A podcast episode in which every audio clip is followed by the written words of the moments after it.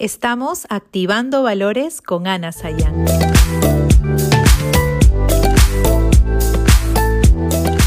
¿Alguna vez te ha pasado que tienes muchas ventanas abiertas en la computadora o aplicaciones en tu celular al mismo tiempo y de pronto aparece esa ruedita, ¿no? Que carga el sistema y da vueltas, vueltas, vueltas y no, en realidad no puede cargarse y es como si se congelara el sistema, ¿no? Colapsó. Bueno, algo así también sucede con nuestro cerebro cuando estamos sobrecargadas, sobrecargados, ¿no? Preocupaciones, agotamiento, ansiedad, tristeza, que son parte de la vida. No, pero estas, si no las tomamos de una manera adecuada, con inteligencia, pueden producir una especie de niebla mental que nos paraliza y nos impide tener una visión y poder ver la salida. Entonces, pueden durar este estado, digamos, de niebla, puede durar horas o puede durar días, semanas, temporadas, y vivir con este desorden, vivir con esta confusión, con esta tristeza es terrible. No podemos vivir así.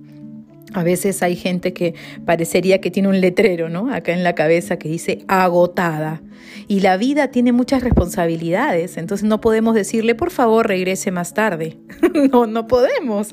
Tenemos que enfrentarlo. Entonces el cuerpo naturalmente va a buscar algún paliativo que le genere placer y de repente como mucho o duermo o no sé, y huyo un poco de las responsabilidades, cuando es lo opuesto.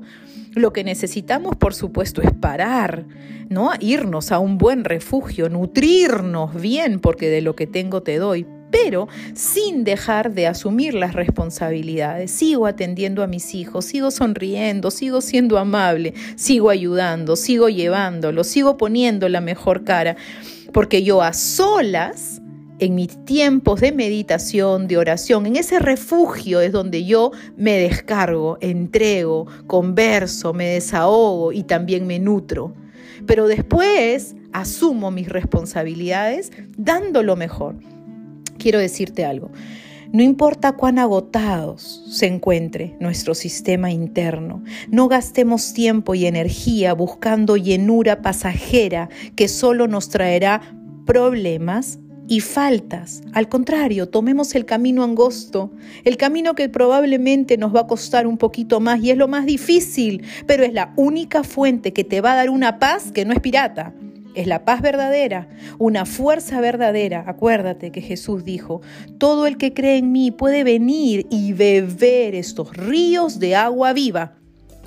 Entonces, hay una fuente que te está esperando, un refugio que te está esperando, para que puedas asumir estas preocupaciones, esta ansiedad y este agotamiento, pero de manera eficiente. Soy Ana Sayan y estamos activando valores.